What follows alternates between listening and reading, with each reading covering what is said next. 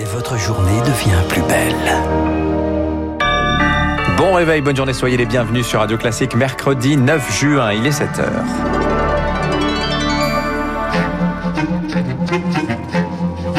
– 6h30, 9h, la matinale de Radio Classique avec Dimitri Pavlenko. À la une ce matin, une nuit en garde à vue pour l'homme qui a giflé hier Emmanuel Macron. Dans le Dauphiné libéré, le chef de l'État parle d'un acte isolé, mais les images resteront que, disent-elles, du débat démocratique. Décryptage dans un instant.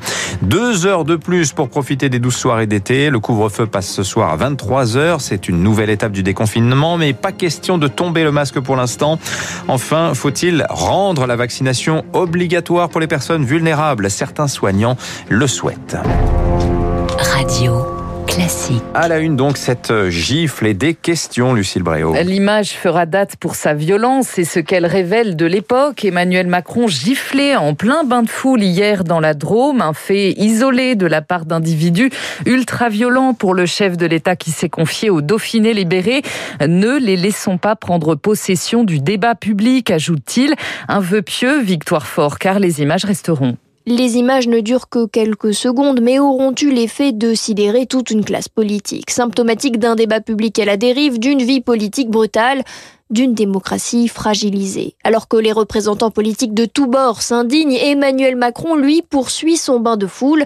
L'incident serait un fait isolé, avance-t-il, pour ne surtout pas souffler sur les braises. Fait isolé, mais tristement révélateur pour Arnaud Benedetti, professeur associé à la Sorbonne, rédacteur en chef de la revue politique et parlementaire. C'est un acte qui est très transgressif, c'est-à-dire s'en prendre à la personne du président de la République et aussi s'en prendre d'une certaine manière euh, à la fonction. On vit certainement aussi dans une situation aujourd'hui au niveau de la société où un certain nombre de repères liés à la crise économique, à la crise sociale font que ben, on est vraisemblablement moins respectueux qu'on l'était euh, par le passé euh, de toute forme d'autorité constituée. L'année dernière, le ministère de l'Intérieur a recensé 1276 signalements de menaces et agressions à l'encontre des élus. C'est une hausse de 200% par rapport à 2019. Et l'agresseur, lui, est toujours en garde à vue. Il encourt 3 ans de prison et 45 000 euros d'amende. Il est âgé de 28 ans, fan d'arts martiaux et de déguisement du Moyen-Âge. Il a poussé un cri de guerre royaliste. Montjoie-Saint-Denis, en passant à l'acte, il n'était pas connu des services de police.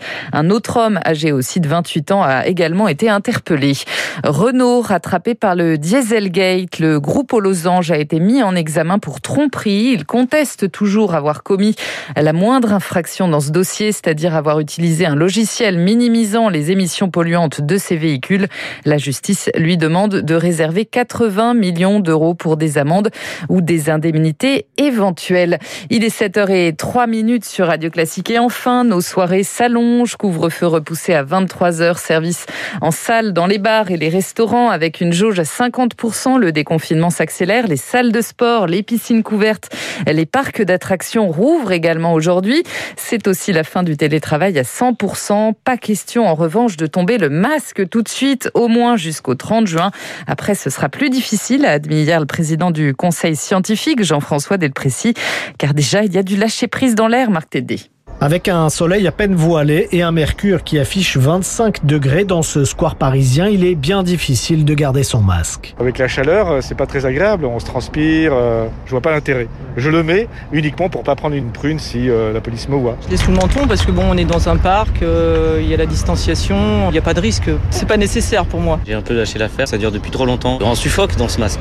Tous attendent avec impatience un abandon du masque en extérieur, mais cela risque-t-il de favoriser une quatrième vague de Covid-19 Non, explique l'infectiologue Pierre Tadevin, président de la Société de pathologie infectieuse de langue française. Le problème, c'est que quand ça commence à devenir difficile à accepter, les gens ont tendance à rejeter en masse. En extérieur, le renouvellement de l'air est bien meilleur, évidemment. Et puis beaucoup d'agents infectieux, et le virus de la Covid en fait partie, sont en partie dégradés par les UV. On pourra très bien continuer à contrôler l'épidémie l'épidémie sans les masques si on continue à être bien vacciné et si le virus euh, circule de moins en moins. Le ministre de la Santé, Olivier Véran, a d'ailleurs évoqué pour cet été des règles différentes à l'extérieur en fonction des lieux et des risques qu'ils représentent. Et dans les lieux culturels, l'étau se dessert également. La jauge passe à 65% dans les théâtres, à l'opéra, mais aussi au cinéma. Les professionnels attendent beaucoup de la période qui s'ouvre et alignent les films grand public. Marc-Olivier Sebag est le délégué général de la Fédération nationale du cinéma français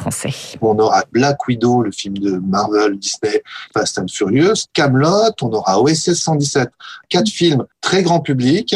Pour nous, l'enjeu, c'est savoir si on va réaugmenter le niveau de fréquentation. D'ailleurs, juillet 2019, qui est notre référence, était un très bon mois de juillet parce qu'on avait fait 20 millions d'entrées. Notre objectif, c'est de faire autant. On est assez optimiste, même si l'activité actuelle et celle de la semaine prochaine sont toujours en dessous du niveau économique. Le pass sanitaire, lui, devient également obligatoire dans tous les événements de plus de 1000 personnes, mais aussi pour voyager, disponible sur tous anti-Covid. Il regroupe vos résultats de test ou votre certificat de vaccination. Alors à ce jour, 28 millions de Français ont reçu au moins une dose de vaccin. C'est 42% de la population totale, mais une question se pose, même si la situation s'améliore, faut-il rendre le vaccin obligatoire pour les personnes vulnérables? 20% des plus de 75 ans n'ont toujours pas reçu au moins une injection. Des patients à risque si l'épidémie repartait. Pour l'épidémiologiste Martin Blachier, les obliger à se faire vacciner, c'est aussi assurer la survie de l'hôpital. Si on n'a pas d'immunité collective à l'automne, il faut partir du principe que le virus va se remettre à circuler. Donc, euh, si euh, les personnes vulnérables ne sont pas vaccinées, on va avoir une remontée des hospitalisations. Donc aujourd'hui, on a la solution, ce serait de vacciner l'intégralité de notre population vulnérable, sachant que la marge de manœuvre est extrêmement étroite puisque euh, on ne peut pas se permettre d'avoir plus de 5% de cette population qui est pas vaccinée, sinon ça représente déjà beaucoup de gens dans les services hospitaliers. Bientôt le retour des Américains à Paris, la France passe du rouge à l'orange dans la liste des pays à risque pour les États-Unis. Washington vient de nous basculer du niveau 4, ne pas s'y rendre au niveau 3, éviter de s'y rendre si possible dans ses avertissements aux voyageurs. Joe Biden attendu ce soir au Royaume-Uni, première étape d'une tournée européenne riche en sommets pour le président américain. Elle s'achèvera par un face-à-face avec Vladimir Poutine. Avant ça, le démocrate participera au sommet du G7 en Cornouailles. Enfin, des bleus euh, plutôt séduisants hier soir avant l'Euro. Ils n'ont fait qu'une bouchée de la Bulgarie au Stade de France. Score final 3-0. Karim Benzema est sorti sur blessure. Il a pris un coup à la Suisse, le pro, à la cuisse, pardon. Prochain match, cette fois pas face à la Suisse, c'est le 15 juin face à l'Allemagne. L'entrée dans la compétition, l'entrée dans le dur. Voilà, dans moins d'une semaine. Donc merci Lucille Bréau. Il est 7h07. Dans un instant, le rappel des titres euh, de l'économie. L'édito de François Vidal, on reviendra sur cette interview du président du MEDEF, Geoffroy Roux de Bézieux, à propos des retraites. Et puis l'invité de l'économie ce matin, Thierry Laborde, c'est le directeur général délégué de BNP Paribas.